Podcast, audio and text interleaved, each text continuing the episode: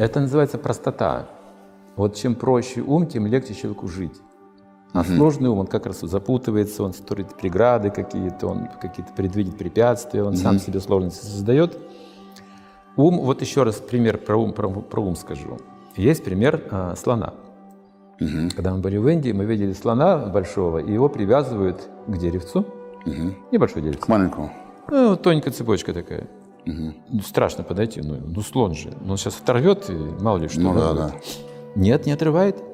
Не отрывает. Даже не пытается, оказывается. Не хочет уйти? А его обучают с детства. Вот такого маленького слоненка берут. Ага. Вот эта цепочка тоненькая, она, он не может порвать ее сначала. По деревце. Но он пытается, он же играет, он пытается, пытается какое-то время. Потом, не получается. потом в уме он делает вывод. Невозможно. невозможно. И все. Он уже большой слон, он в уме так и думает. То есть эта преграда он уже сам для себя э, Ум создал. преграда.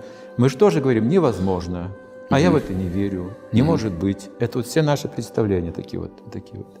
А на То самом есть деле... это надо, что деревца с, этим- с этой цепочкой, да?